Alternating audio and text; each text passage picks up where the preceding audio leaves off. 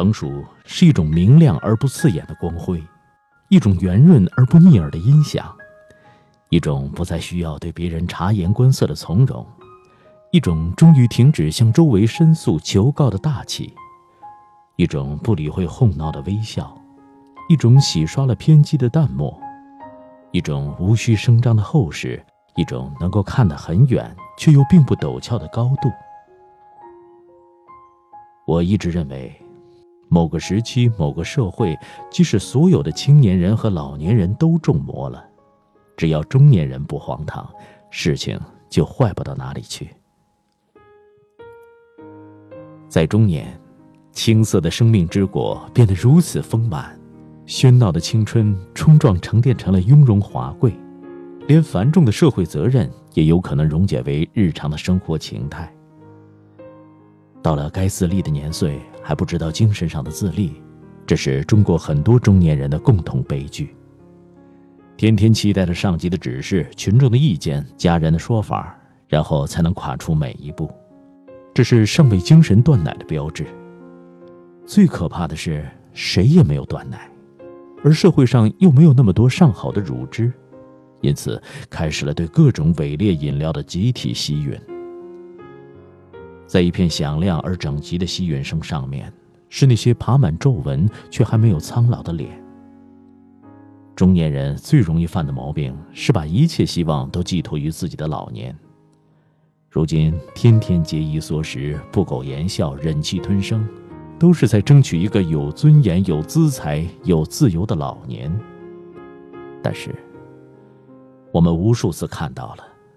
一个窝囊的中年抵达不到一个欢快的老年，这正像江河，一个浑浊的上段不可能带来一个清澈的下段。习惯了郁闷的，只能延续郁闷；习惯了悲锁的，只能保持悲锁。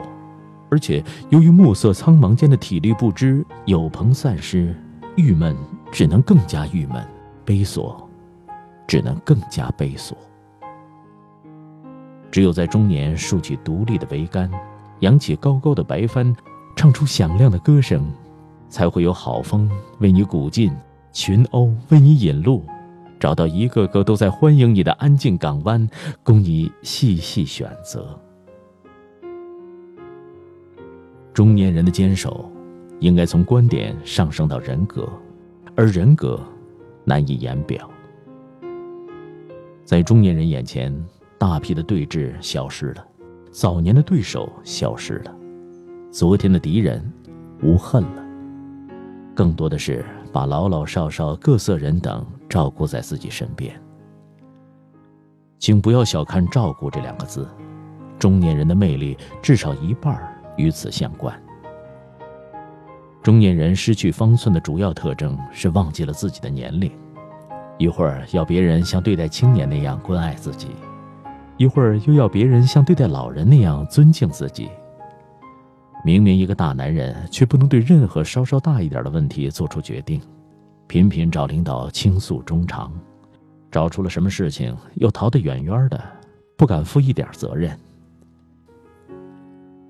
西方一位哲人说：“只有饱经沧桑的老人，才会领悟真正的人生哲理。”同样一句话，出自老人之口，比出自青年之口。厚重百倍，对此我不能完全苟同。哲理产生在两种相反力量的周旋之中，因此它更垂青于中年。世上一切杰出的哲学家都在中年完成了他们的思想体系，便是证据。老年是如诗的年岁，这种说法不是为了奉承长辈。中年太实际、太繁忙，在整体上算不得诗。青年时代常常被诗化，但青年时代的诗太多激情而缺少意境。按照我的标准，缺少意境就算不得好诗。